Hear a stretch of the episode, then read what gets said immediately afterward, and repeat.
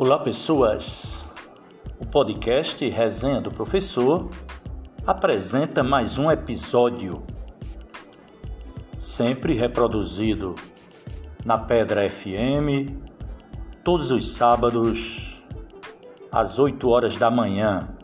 Já começa bem o seu sábado ouvindo o nosso programa. Também ele pode ser escutado a qualquer hora do dia ou da noite, em qualquer lugar do mundo, nas plataformas digitais como Spotify e Google Podcast. O programa de hoje traz mais uma vez a participação toda especial, participação muito coerente nas palavras do professor, do psicanalista e logo, logo do nosso psicólogo Genesi Leal, onde ele sempre faz uma leitura dos fatos atuais de forma bem elaborada que contribui para a informação. Também trago no programa de hoje informações sobre declarações de um deputado bolsonarista do estado de São Paulo, em que o mesmo faz severas críticas, usa de palavras muito fortes contra o presidente da CNBB, contra o cardeal de Aparecida e inclusive contra o Papa. E aí nós eu, eu trago essa discussão também para o programa, de maneira que as pessoas possam saber o que está acontecendo. Enfim, são situações né, que fogem ao controle e que as pessoas precisam saber o que está acontecendo.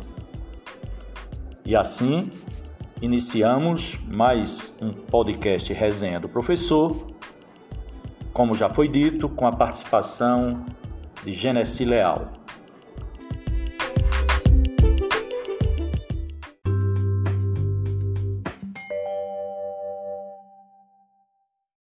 Vi ontem um bicho na imundício do pátio, catando comida entre os detritos. Quando achava alguma coisa, não examinava nem cheirava, engolia com voracidade. O bicho não era um cão, não era um gato, não era um rato. O bicho, meu Deus, era um homem. O Bicho é um poema de Manuel Bandeira, escrito em, em 1947, e trata sobre a realidade social do Brasil imerso na miséria durante a década de 40.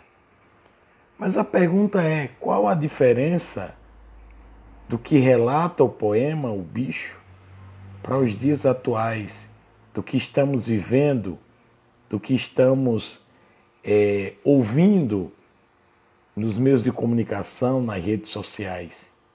O poema denuncia uma ordem social fraturada, quebrada, denuncia o abismo social existente na sociedade brasileira.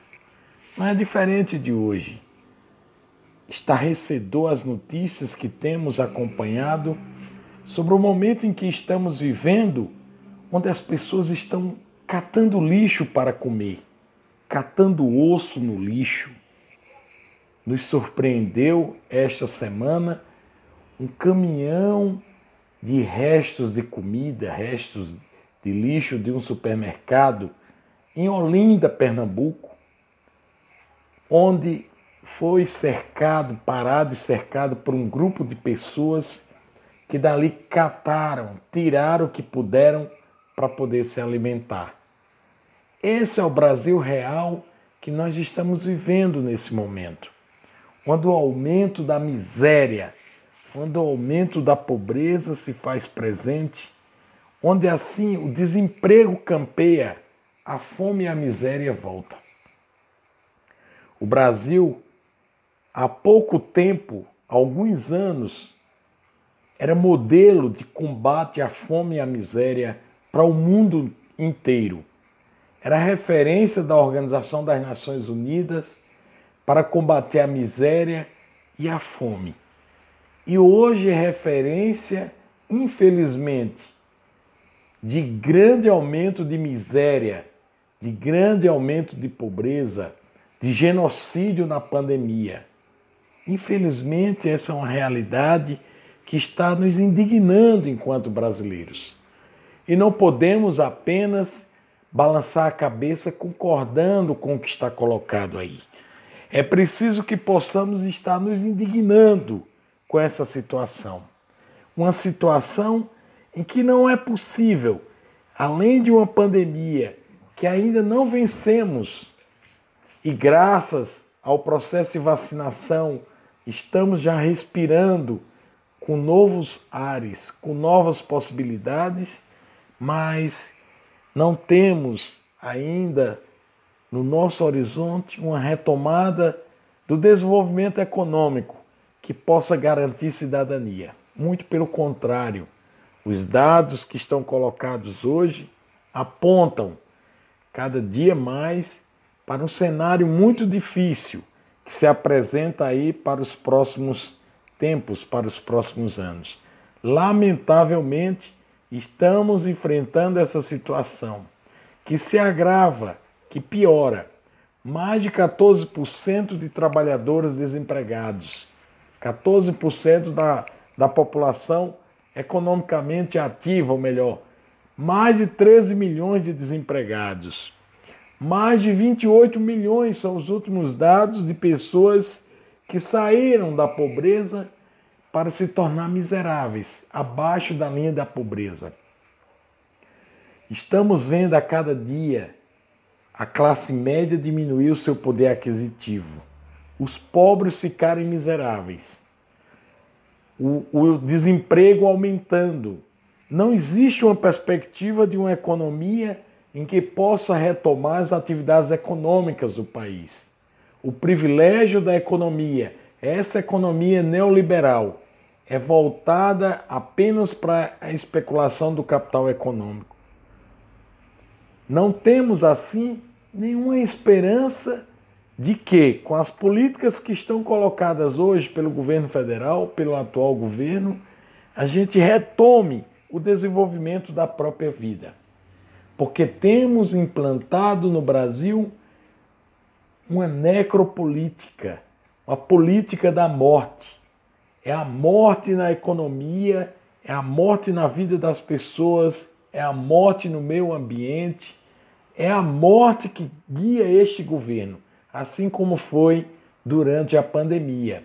O que nós podemos ver também é o que está posto aí, agora com a CPI, que vai votar esta semana ou na próxima o seu relatório final, onde apresenta os diversos crimes cometidos pelo governo federal e seus integrantes, exatamente pela forma como conduziu a pandemia, a gestão da pandemia, onde quase 700 mil pessoas morreram, quando isso poderia ter sido evitado se a vacina tivesse chegado muito antes, assim como no resto do mundo.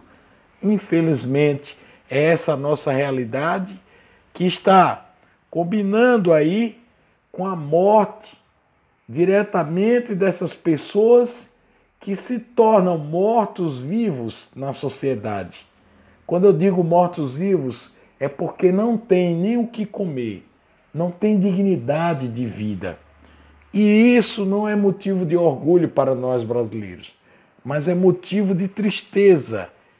É motivo de tristeza e de desalento onde a gente percebe que não há nenhuma perspectiva de se pensar daqui para frente algo que seja diferente pelo atual governo.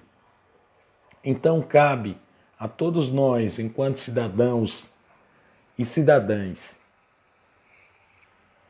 não a resignação, mas a indignação com esse posicionamento que a cada dia está marcando a sociedade brasileira. E aí pensar o que é que nós precisamos fazer para que o ser humano, o cidadão brasileiro não seja o bicho, como está posto no poema de Manuel Bandeira, mas que seja um ser humano com dignidade, que possa superar essas expectativas de sofrimento que está implantado diretamente numa lógica de governo que não pensa na vida, que pensa em promover tudo aquilo que leva à morte, tudo aquilo que não leva à perspectiva das pessoas poderem pensar na esperança, pensar no sonho de um mundo melhor, de uma vida melhor. Essa é a nossa indignação e por essa razão não poderia deixar de trazer essa fala, essa contribuição nesse podcast. Que todos tenham um excelente final de semana, uma excelente semana e até a próxima.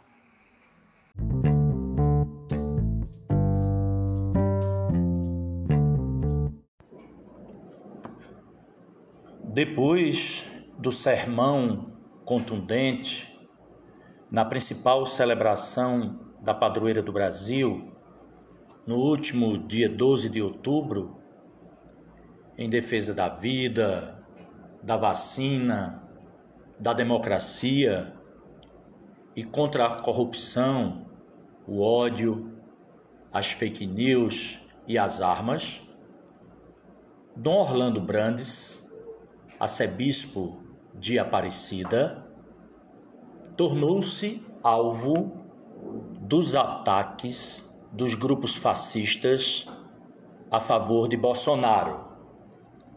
A favor de Bolsonaro.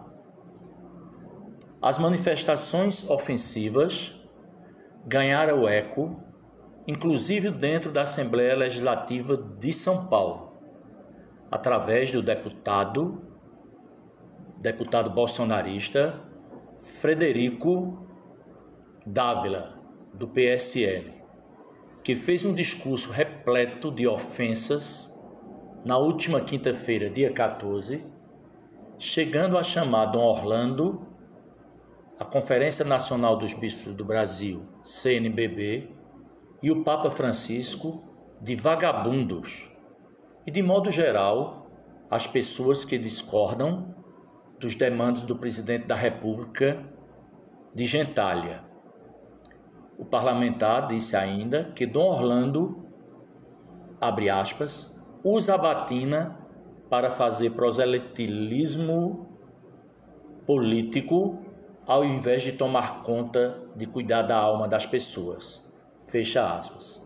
E insinuou que religiosos católicos seriam pedófilos. Vamos ouvir a fala do deputado bolsonarista para a gente entender melhor o que foi que ele disse com relação ao arcebispo de Aparecida e ao Papa. Escutemos agora.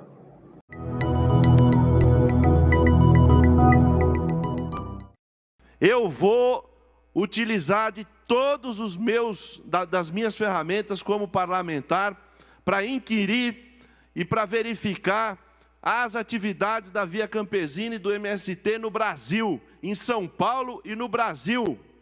E nós vamos enfrentar vocês. Vocês são bandidos que só conhecem duas linguagens: o cacete e a bala. E é assim que nós vamos encontrar vocês. E vamos enfrentar vocês.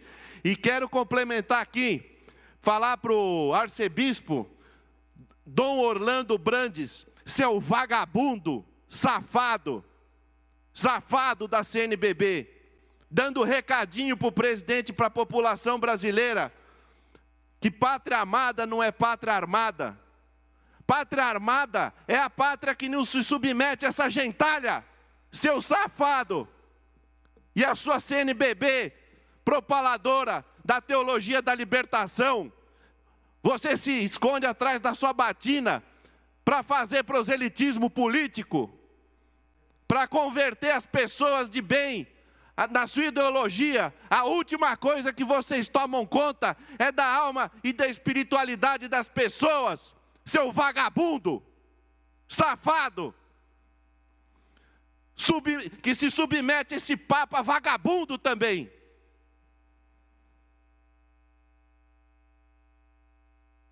A última coisa que vocês tomam conta é do espírito e do bem-estar e do conforto da alma das pessoas. Você acha que é quem? Para ficar usando a batina e o altar, para ficar fazendo proselitismo político? Seus pedófilos, safados. A CNBB é um câncer, um câncer que precisa ser extirpado do Brasil. E quero abraçar aqui ao Opus Dei, ao Arautos do Evangelho, que esses sim cuidam das pessoas e são perseguidos por gente nojenta como você, Dom Orlando Brandes e sua CNBB imunda. Canalhas, canalhas. Obrigado, senhor presidente.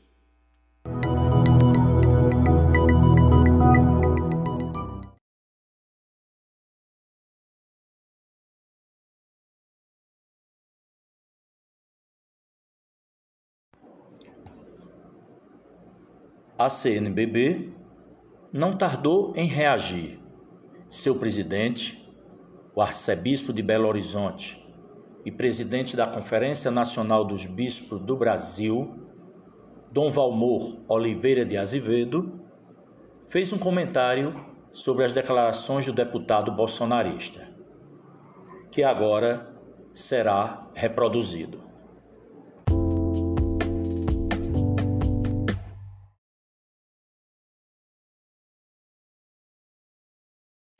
Saúde e paz. De modo especial e reverente, a nossa fraterna saudação, solidariedade e amizade ao amado Papa Francisco, a Dom Orlando Brandes, aos irmãos bispos e à CNBB, covardemente atacados por um deputado do Estado de São Paulo, ensandecido em discurso contaminado pelo ódio na tribuna da Assembleia Legislativa. A CNBB, Conferência Nacional dos Bispos do Brasil rejeita fortemente as agressões do deputado, uma postura anticristã. Neste momento, a CNBB está dedicada a fazer com que o parlamentar responda judicialmente por suas lastimáveis declarações.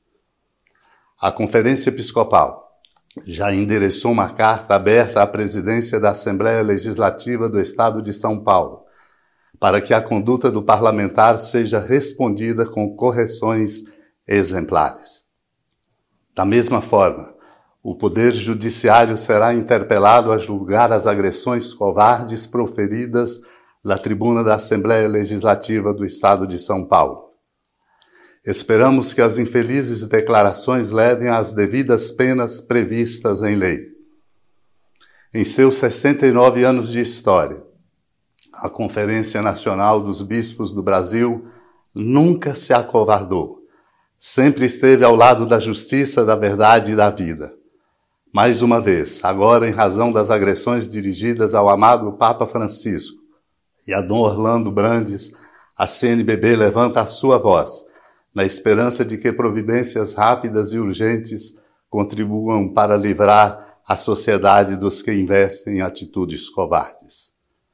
Pedimos aos cidadãos e cidadãs, especialmente aos católicos, muita sensatez para não se deixarem convencer por políticos que disseminam ódio e ataques à Igreja. A Igreja é livre para pronunciar o seu juízo moral acerca das realidades sociais, sempre que os direitos fundamentais da pessoa, o bem comum ou a salvação humana o exigirem, conforme diz o documento do Vaticano II, Gaudium et Spes. Na nossa unidade cristã católica, com o Papa Francisco, comprometidos com o êxito da comunhão sinodal iniciado, e com o Dom Orlando Brandes, na força da nossa comunhão a serviço da tarefa de proclamar a palavra de Deus a caminho do reino definitivo, vamos ajudar o Brasil a ser justo, solidário e fraterno. Fraterno abraço, em comunhão.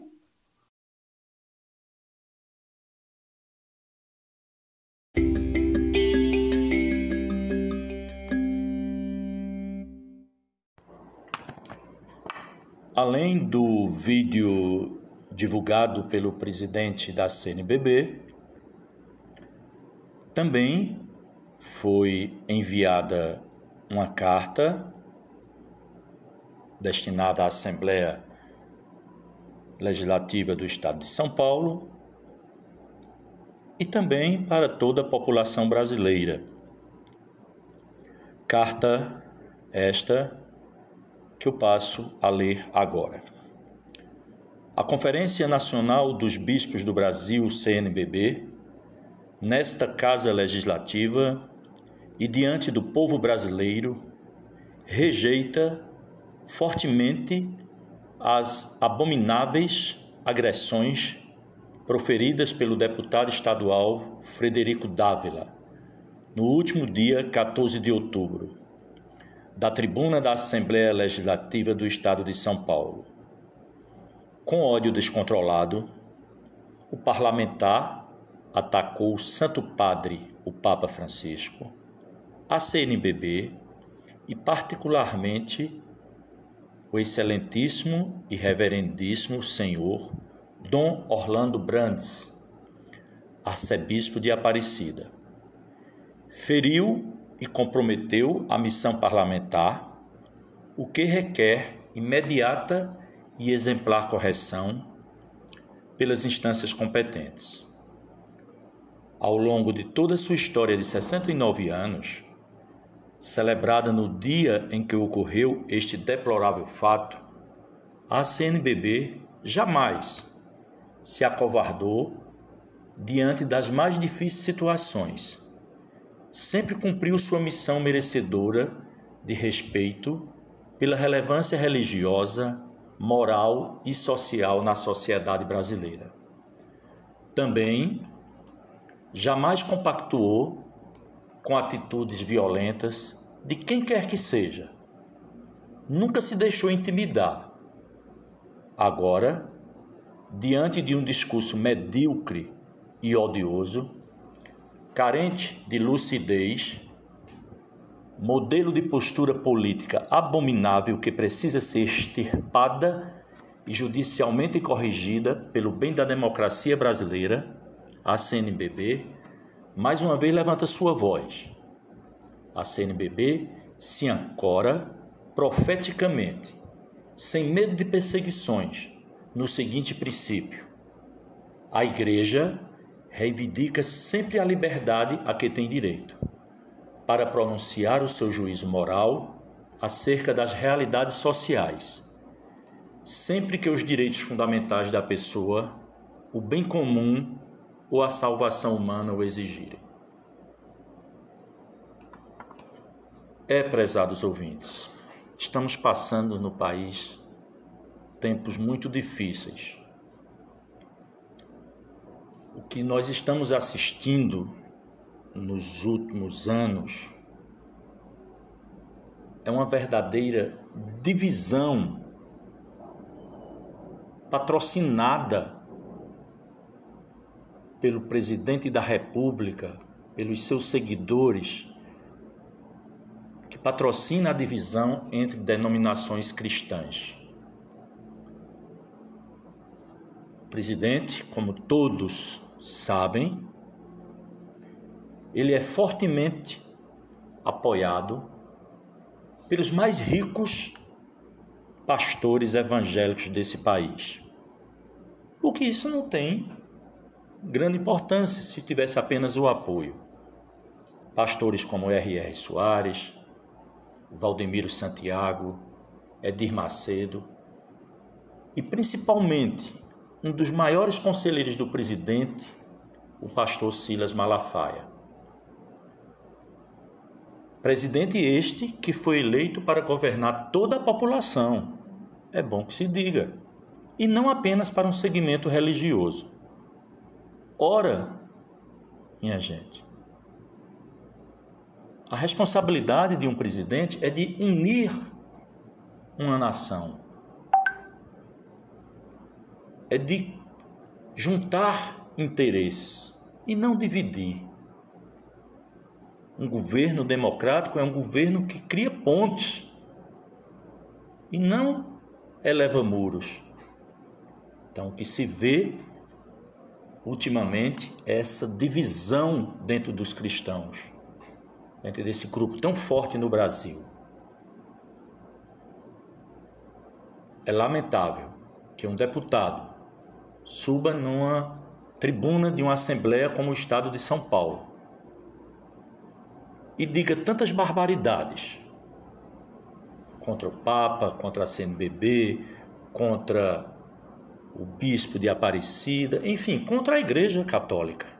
A agressão não só é contra essas pessoas, é contra a instituição católica. Se fala tanto em direito de expressão, mas direito de expressão não significa dizer você ofender o próximo. Não, não é assim. Infelizmente, o que nós temos no Brasil hoje é isso. Um presidente completamente despreparado, descontrolado,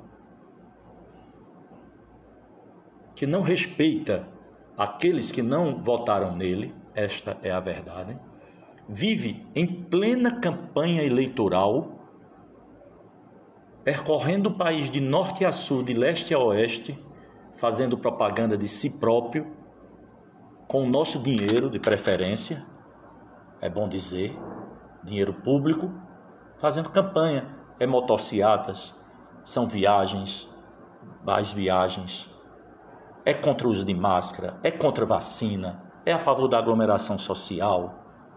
Gente, onde é que vamos parar? E agora mais essa. Seus seguidores tentando promover um racha religioso. Sabemos que ele é fortemente apoiado pelos evangélicos. Os pastores milionários que eu citei, e a cada igreja que tem cada pastor, aquele fundo de casa, nas garagens. Nós sabemos que esses pastores, todos, com raras exceções, fazem propaganda do atual governo. Então são milhões de evangélicos seguidores dos pastores que seguem as orientações dos seus líderes. E diante disso cria-se um conflito desnecessário entre religiões, até porque são todos cristãos. É lamentável que tudo isso seja patrocinado por o próprio governo, governo que é para o Brasil, que é para todos. É para batistas, é para presbiterianos, é para católicos, é para Missão Oeste, é para congregação universal. É para todos.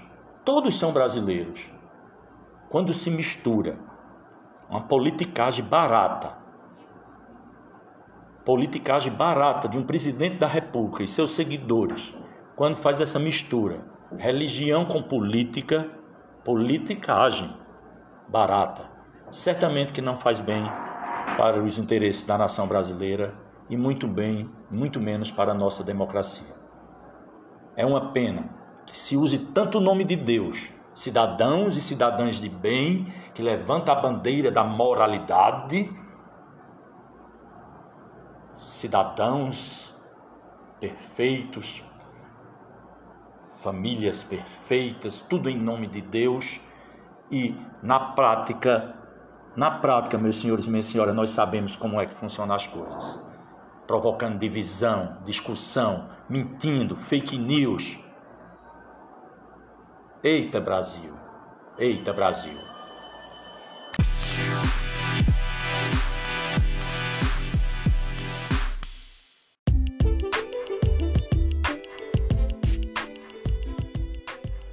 Por hoje, o podcast Resenha do Professor está terminando. Sempre agradecendo a audiência de todos, de todas aquelas pessoas que tiram tempo para nos escutar.